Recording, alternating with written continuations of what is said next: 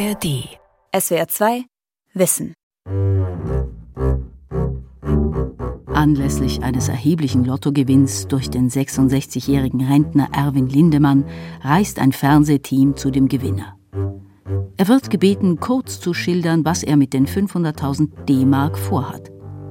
Nachdem er sein Sprüchlein ohne Kamera fehlerfrei aufgesagt hat, beginnt mit den Fernsehaufnahmen das Martyrium zahlreicher Wiederholungen seiner sorgfältig einstudierten Geschichte, die immer mehr aus dem Leim geht. Schließlich weiß Erwin Lindemann kaum noch, wie er heißt, und die Reihenfolge seiner Vorhaben Reise nach Island, Besuch einer Papstaudienz in Rom zusammen mit seiner Tochter, schließlich Eröffnung einer Herrenboutique in Wuppertal gerät ihm komplett durcheinander. Loriot Komik beginnt, wo Würde misslingt von Michael Schäfermeier.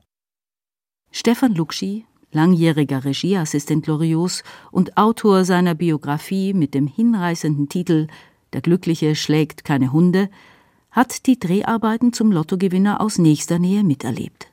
Bei dem legendären Sketch der Lottogewinner hat Loriot erstaunlicherweise gleich gegen drei Prinzipien verstoßen. Zum einen hat er nicht selbst mitgespielt, was er, glaube ich, später sogar ein bisschen bedauert hat.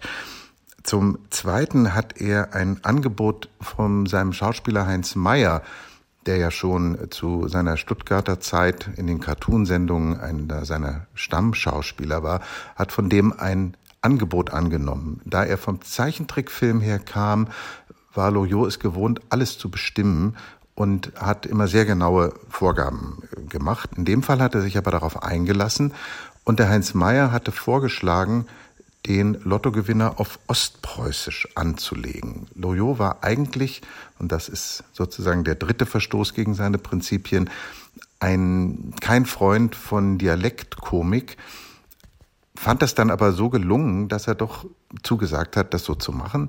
Und damit hat er dem Ostpreußischen, was ja tatsächlich vom Aussterben bedroht ist, ein kleines Fernsehdenkmal gesetzt. Was niemand damals wusste, nicht einmal der Papst, dass dieser Sketch später ein Klassiker werden würde. Der Allround-Künstler Vico von Bülow alias Loriot, der diesen berühmten Sketch nicht ohne selbstironische Untertöne geschrieben hat, wusste, wovon er sprach. Er kannte das Fernsehen und dessen hausgemachte Zwänge. Überdies war er selbst außerordentlich genau und konnte eine Szene so lange wiederholen, bis jede Nuance saß. Allerdings hatte er es auch immer mit gelernten Schauspielern zu tun, denen klar war, wie wichtig das richtige Timing für die optimale Wirkung ihrer Arbeit ist. Rudolf Kowalski, der Darsteller des legendären Staubsaugervertreters, es saugt und bläst der Heinzelmann, mit dem übrigens seinerzeit echten Gipsarm aus der Sketchreihe Weihnachten bei Hoppenstedts hat in zahlreichen Sketchen Loriots mitgespielt. Das war wunderbar. Also sonst kriege ich grüne Haare, wenn mir ein, ein, Regisseur Betonungen vorschreibt. Aber er konnte es. Und er hat genau gewusst, es war nicht ein Viertelschlag drüber, nicht ein Viertel unter. Es war genau der Ton, genau das Timing. Und äh, es heißt eben, ach was, und ach was hat drei S hinten. Und nicht weniger, nicht zwei. Und auch nicht mehr. Und das war ein reines Vergnügen, man konnte sich darauf verlassen. Also, auch wenn es manchmal Theorien hatte, A und O, das sind die komischen Buchstaben. Da bin ich als Kowalski genau richtig. Am 22. August 2011 ist Loriot hochbetagt und ebenso hoch geehrt gestorben. Vor genau 100 Jahren, am 12. November 1923, wurde er in Brandenburg an der Havel geboren. Ende der 30er Jahre des vergangenen Jahrhunderts war er zwar jung, aber immerhin alt genug, um noch am Zweiten Weltkrieg teilnehmen zu müssen. Nach dem Notabitur 1941 trat er in die Wehrmacht ein, wurde der Familientradition folgend Offizier und kämpfte an der Ostfront. Sein jüngerer Bruder fiel kurz vor Ende des Krieges.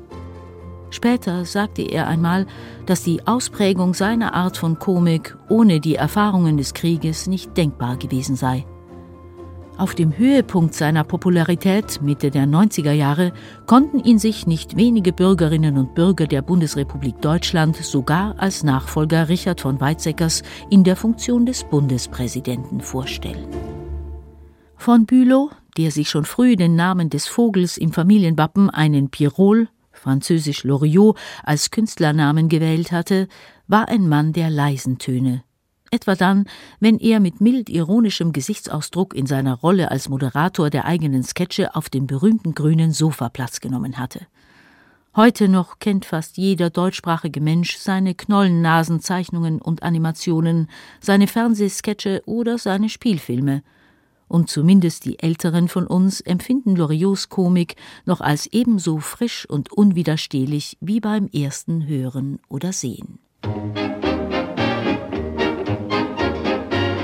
Schon während seiner Schulzeit war die parodistische Begabung des Jungen aufgefallen. Und selbst in der Heerespersonalakte des 19-jährigen Vico von Bülow, die man auf der Website des Bundesarchivs in Koblenz frei einsehen kann, wird seine ausgesprochene mimische und darstellerische Begabung sowie seine Fähigkeit als hervorragender Unterhalter erwähnt. Bemerkenswert, dass die in Offizierspersonalakten wohl übliche Formel vom überzeugten Nationalsozialisten bei von Bülow fehlt. Nach einem Studium der Malerei und Grafik in Hamburg zeichnete er bald Cartoons für den Stern, die den Protest zahlreicher Leser herausforderten, was den damaligen Chefredakteur Henry Nannen veranlasste, die Serie recht bald zu beenden. Erst der junge Verleger Daniel Kehl, der soeben den Diogenes Verlag gegründet hatte, interessierte sich für Loriots Zeichnungen. 1954 brachten die beiden auf den Hund gekommen 44 lieblose Zeichnungen heraus, den Band, mit dem Loriots erfolgreiche Karriere endlich begann. Inzwischen sind solche beruflichen Startschwierigkeiten fast vergessen, und es ist uns ganz selbstverständlich, dass viele Redensarten seiner Figuren geradezu sprichwörtlich geworden sind. Zum Beispiel der missgelaunte Kommentar Früher war mehr Lametta von Opa Hoppenstedt, gespielt vom Meister selbst, aus der Sketchreihe Weihnachten bei Hoppenstedts. Oder der ebenso legendäre Satz Bitte sagen Sie jetzt nichts, Hildegard, des liebestollen ältlichen Verehrers, der seiner Angebeteten während eines Restaurantbesuchs ein umständliches Liebesgeständnis machen möchte und ganz im Gegensatz zu seinem fassungslosen Gegenüber nicht bemerkt, dass eine einzelne Nudel in seinem Gesicht die von ihm beabsichtigte romantische Stimmung gründlich verdirbt. Unvergessen auch die zahlreichen Szenen einer Ehe oder die Dialoge zwischen den Herren Dr. Klöbner und Müller-Lüdenscheid in der Badewanne. Was macht die Eigenart dieser Komik aus? Worin unterscheidet sich Loriot von anderen Komikern damals und heute? Die Professorin Helga Kotthoff lehrt an der Universität Freiburg und hat sich aus sprachwissenschaftlicher Sicht mit dem Thema Komik beschäftigt. Eigentlich ist in der Komik viel weiter verbreitet dass die zentralen Figuren Dialekte sprechen.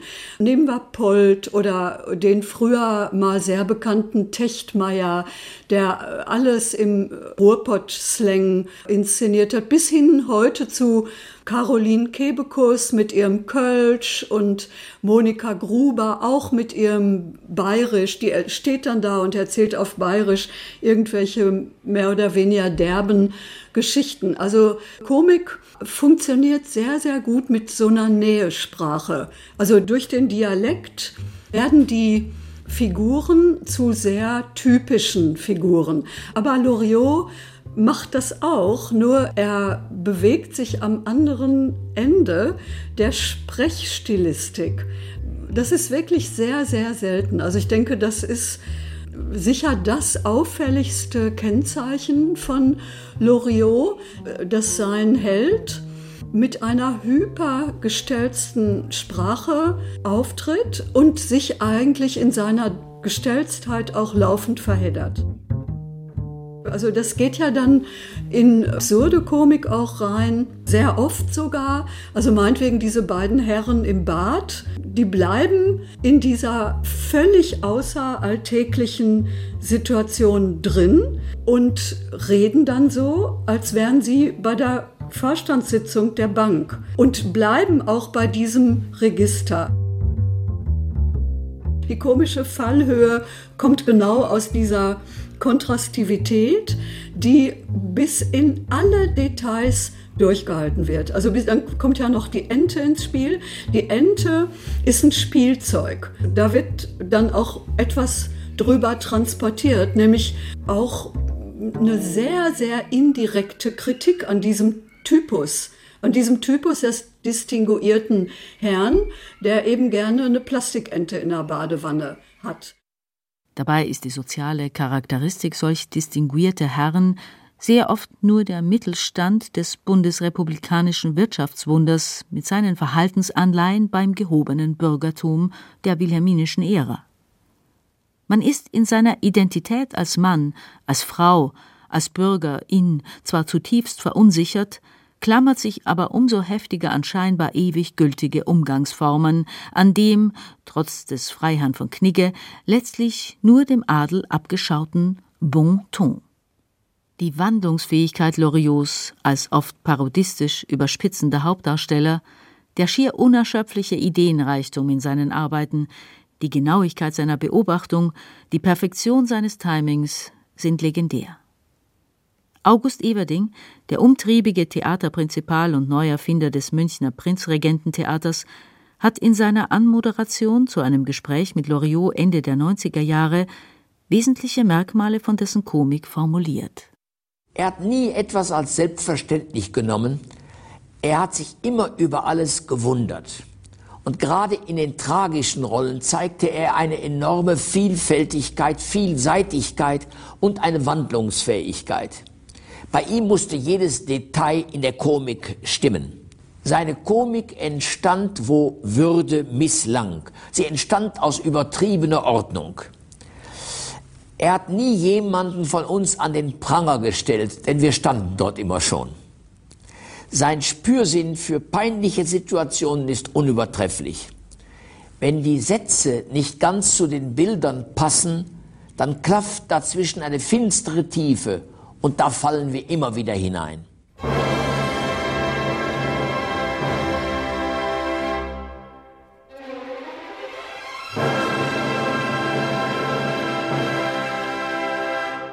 Loriots Komik hat eine Eigenart, worin vielleicht einzig noch Gerhard Polt ihm bei aller sonstigen Verschiedenheit ähnlich ist. Er schaut dem Gegenstand seiner Komik oft zum Verwechseln ähnlich – blickt nicht von oben herab auf die von ihm karikaturistisch überzeichneten Typen, sondern scheint zu einem Teil von ihnen zu werden.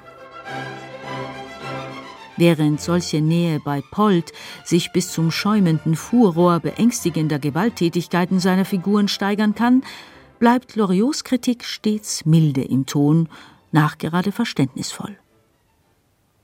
Die Nähe zum Personal seiner Sketche bedingt oft die Konstruktion unfreiwilliger Komik. Helga Kotthoff. Also ich finde, dass er wirklich sehr viel unfreiwillige Komik inszeniert. Also meinetwegen in Ödipussy ruckelt er permanent an der Schublade. Das ist zunächst mal eine Alltagsszene. Das kennen wir alle. Aber das wird dann völlig überzogen und er macht das mit großer Selbstverständlichkeit. Er ärgert sich auch gar nicht drüber, dass man die Schublade nicht auf kriegt. Und dann wird dieses Ehepaar, dem wird ja da, äh, er fängt an, dem einen Schrank aufzuschwätzen. Und dann müssen die auch anfangen, den auseinanderzunehmen und bleiben dann in so einer ganz absurden Szene mehrere Minuten lang halten die einfach die Schrankteile aufrecht. Das ist natürlich unfreiwillige Komik. Dieses Ehepaar wollte da keine Akrobatikübung mit dem Schrank machen. Und die Figuren werden aus so einer alltäglichen Verhaltensweise absolut rausgeführt ins Schräge. Mit liebevollem Fatalismus erläutert Loriot beispielsweise die unvermeidliche Katastrophe, so im Sketch mit der Steinlaus. Darin parodiert er den in den 60er und 70er Jahren sehr beliebten Direktor des Frankfurter Zoos, Bernhard Jimek, der in seine äußerst populären Fernsehsendungen gern ein besonderes Tier aus seinem Zoo mitbrachte, beispielsweise exotische Jungtiere, die gern das Studio etwas aufmischten. Loriot erfindet nun per Zeichnung die wegen übertriebener Hygiene vom Aussterben bedrohte Steinlaus, die sich eben hauptsächlich von Steinen ernähre und täglich bis zu 28 Kilo Nahrung vertilge, weibliche Exemplare in der Schwangerschaft leicht die doppelte Menge, wobei zur Not gelegentlich auch Eisenträger nicht verschmäht würden. Während eines Einspielfilms, in dem zahlreiche einstürzende Gebäude gezeigt werden, informiert Loriot alias Professor Jimek mit sanfter Stimme die Zuschauer, dass solche Gebäudevernichtung wohl auf Steinlausfraß zurückzuführen sei. Hier geht die Annäherung des Parodisten an den Parodierten so weit, dass Jimek später in höchst eigener Person darauf hinwies, er sei es heute selbst, der im Fernsehen zu den Zuschauern spreche und nicht Loriot. Eine weitere Besonderheit der Steinloss-Szene ist, dass sie es geschafft hat, mit einem eigenen Artikel als Petrophaga Lorioti in den sogenannten Pschyrembel ein bekanntes medizinisches Wörterbuch aufgenommen zu werden. Wissenschaftssatire at its best.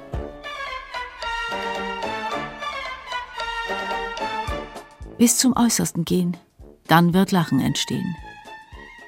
Dieses Gedicht Samuel Becketts, hier in der Übersetzung Karl Krolows, hat vielleicht doch mehr mit Loriots Komik zu tun, als es diese beiden extrem unterschiedlich wirkenden Persönlichkeiten vermuten lassen.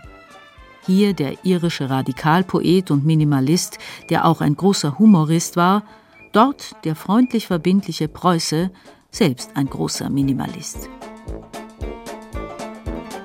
Immer wieder lotet Loriot die Fallhöhe zwischen der Fassade bürgerlicher Wohlanständigkeit, oft demonstrativ ja nahezu verzweifelt zur Schau gestellter Würde und deren Misslingen aus.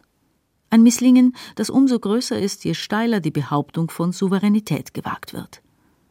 Ein wesentliches Element solch entgleisender Souveränität ist die Unfreiwilligkeit, mit der Loriots Figuren sie erleben. Bisher sind nur wenige literaturwissenschaftliche Betrachtungen zu Loriots Werk erschienen. Anna Beers und Claudia Hillebrand haben kürzlich einen kleinen Sammelband zu verschiedenen Aspekten in Loriots Werk herausgegeben. Auch Beers hält das unwillentliche Hineingeraten Lorioscher Figuren in schiefe Situationen hinsichtlich ihrer komischen Wirkung für zentral. Loriots Figuren sind eingesponnen, eingewoben in ein ganz dichtes Netz aus bürgerlichen Alltagsnormen und Regeln, derer sie sich gar nicht unbedingt bewusst sind. Trotzdem führen sie sie immer aus. Und man könnte sagen, gerade weil sie nicht wissen, dass sie in diesem Netz eingefangen sind, verheddern sie sich darin immer wieder und man kann vielleicht zum Beispiel an die Hoppenstedts denken, die sich wirklich buchstäblich im Geschenkpapier des Weihnachtsfests verheddern. Wie haben die Schauspieler und Schauspielerinnen Loriot eigentlich als Regisseur seiner eigenen Text- und Bilderfindungen erlebt? Noch einmal Rudolf Kowalski. Und er liebte die Figuren, also damit auch die Schauspieler. Also man war aufgehoben, er hat die Figuren nicht verraten, also was vielleicht das gerade beim Parodieren geschehen kann dass man sich nur lustig macht über Figuren. Also ich heiße Lose, möchte hier einkaufen, ist auch tragisch. Und, äh, also es war nicht, wurde nicht schwer und, und bedeutend, sondern äh, es war eine Alltagstragik, die er da entdeckt hat und gezeigt hat. Deswegen war es ja mit der inzwischen berüchtigten Geschichte mit dem Gipsarm, er hätte ja umbesetzen können. Ich habe ja angerufen und gesagt, für mich war die Sache erledigt. Gips ist Gips und so, ich kann mich nicht bewegen. Äh, aber er bestand darauf. Und nicht, weil er das Schicksal herausfordern wollte, sondern weil er es im Kopf hatte, dass ich das spiele und niemand anders. Das kann man jetzt äh, ist kein kindisches drauf bestehen, sondern er hat Vorstellungen davon gehabt. Und die wollte er durchsetzen. Von der hat er sich nicht verabschiedet, äh, gleich bei der ersten Gelegenheit, sondern hat das durchgesetzt. Und dann haben wir es auch geschafft. Am Ende der Dreharbeiten zu dieser Szene hatten alle Vertreter einen Gips verpasst bekommen damit sie die leichte Einhändigkeit der Staubsaugerführung zeigen konnten. Und Loriot soll gesagt haben, jetzt ist es komisch. Welch geniale Umwidmung eines Unfalls in künstlerischem Mehrwert. Neben der parodistischen Darstellung unterschiedlichster Figuren in Sketchen und Filmen, ja sogar neben der Begabung als Zeichner, galt Loriots größte Neigung, wie er selbst öfter geäußert hat, der Musik. Zwar ist sein unbestechliches Gefühl für Timing und Sprachmusik überall in seinen Arbeiten zu finden, aber seine Affinität zur Musik hat auch direkteren Ausdruck gefunden. Dabei stand das Musiktheater und hier besonders das Werk Richard Wagners im Vordergrund. Claudia Hillebrand, eine der beiden Herausgeberinnen des Sammelbandes mit Aufsätzen zu Loriot. Das Besondere an Loriots musiktheatralischem Schaffen ist, auf sein Gesamtwerk hin betrachtet, dass wir hier einen Werkteil haben, der eben nicht durch Ironie und kühle Distanziertheit geprägt ist, sondern ganz im Gegenteil. Für die Oper ist Loriot wirklich in Leidenschaft entbrannt. Das merkt man seinen Interviews an, das merkt man immer, wenn er zum Beispiel auf Richard Wagner zu sprechen kommt. Das merkt man auch daran, dass er in seinen späteren Jahren auch selbst inszeniert. Martha tatsächlich, nicht nur im Sketch an der Opernkasse kommt Martha vor, sondern er inszeniert Martha auch. Den Freischütz inszeniert er später noch. Das ist immer eine Nebenbeschäftigung, aber diese Nebenbeschäftigung ist von großer Leidenschaft und Begeisterung getragen. Und Loriots Stil ist es auch, diese Begeisterung zu transportieren und auch Personen für die Oper zu interessieren, die bisher nicht so sehr mit ihr in Kontakt gekommen sind. Weil die Opernbühne des Mannheimer Nationaltheaters 1992 wegen Umbaus eine Zeit lang nicht bespielt werden konnte, realisierten Loriot und der damalige Intendant Klaus Schulz ihre Idee, Richard Wagners gewaltige Tetralogie Der Ring des Nibelungen die normalerweise ca. 16 Stunden Musik umfasst und an vier Abenden aufgeführt wird, musikalisch auf die zentralen Elemente zu konzentrieren. Mit von Loriot eigens verfassten und vorgetragenen verbindenden Texten sollten Solisten und Orchester die ausgewählten musikalischen Teile an einem Abend in gut drei Stunden konzertant, also ohne das Bühnengeschehen, zu Gehör bringen. Das war die Idee und sie funktionierte prächtig. Die Aufführung unter dem Titel Wagners Ring an einem Abend war ein Riesenerfolg, wurde noch oft in Mannheim gegeben und später andernorts in anderen Besetzungen nachgespielt. Die Zusammenarbeit mit Klaus Schulz, der übrigens in der eigens für ihn geschriebenen Rolle des vergeistigten Klavierbegleiters Herr Weber in Ödipusse zu erleben ist, setzte sich fort, als Schulz Intendant des Münchner Staatstheaters am Gärtnerplatz geworden war. Schulz konnte Loriot dafür gewinnen, seine in Stuttgart aufgeführte Inszenierung von Friedrich von Flotos romantisch-komischer Oper Martha zu überarbeiten und sie in neuer musikalischer und szenischer Gestalt am Gärtnerplatztheater herauszubringen.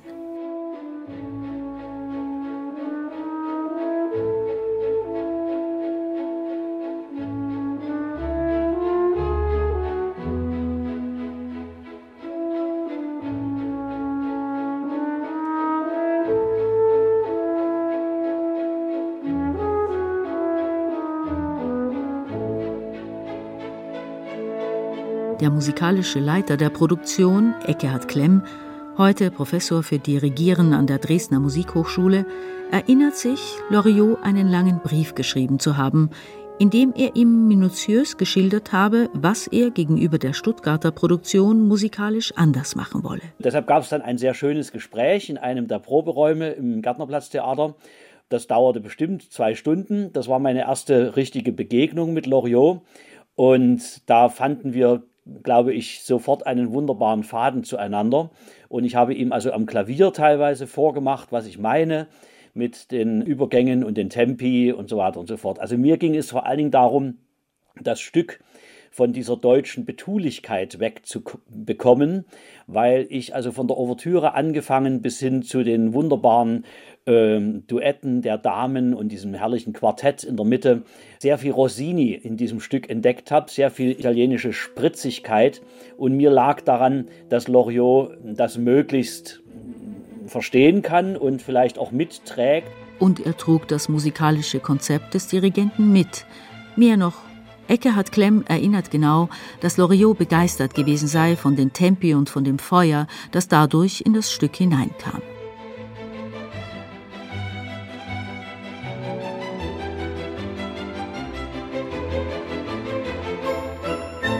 Charakteristisch für Loriots Inszenierung ist die liebevoll behutsame Erzählung der Geschichte, die er im viktorianischen England ansiedelt.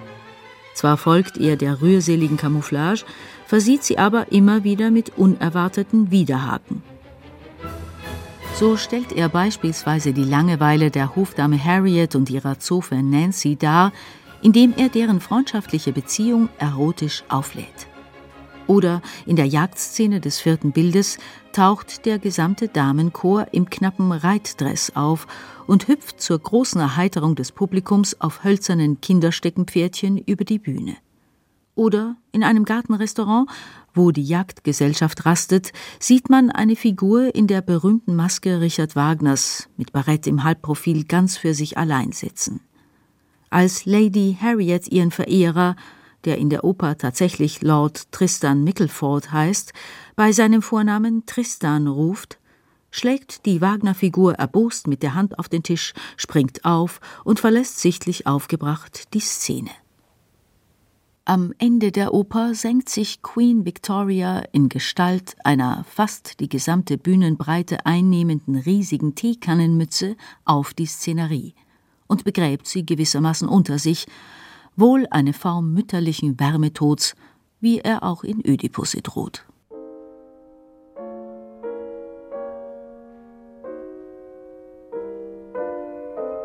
Heute ist es zweifellos stiller geworden um Loriot.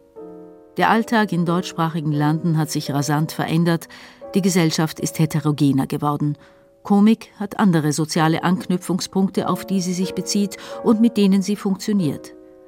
Der Typus des distinguierten Herrn ohne Alltagstauglichkeit, den Loriot in so vielen Variationen verkörpert hat, steht mittlerweile ebenso wenig im Fokus des Interesses von Komikern und Komikerinnen wie die Ehefrau, die ein Jodeldiplom erwerben will, um auch etwas Eigenes zu haben. Junge Leute finden das heute bei weitem nicht mehr so komisch wie ihre Eltern und Großeltern. Sie lachen über andere Comedians, die näher an ihrer Realität und ihren Themen sind.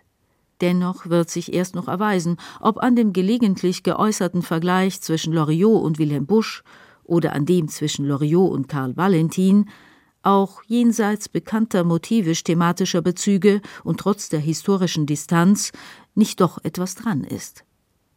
Ob also Loriots Figuren nicht doch archetypischer sind, als es heute vielleicht scheinen mag – es könnte nämlich sein, dass sie mit ihrer oft verklemmten, maskenhaften und höflich distanzierten Umständlichkeit gewissermaßen nur auf ein neues Stichwort warten, um auch in Zukunft den Menschen ihre Widersprüchlichkeiten und Abgründe zu spiegeln und sie immer wieder zum befreienden Lachen zu verführen.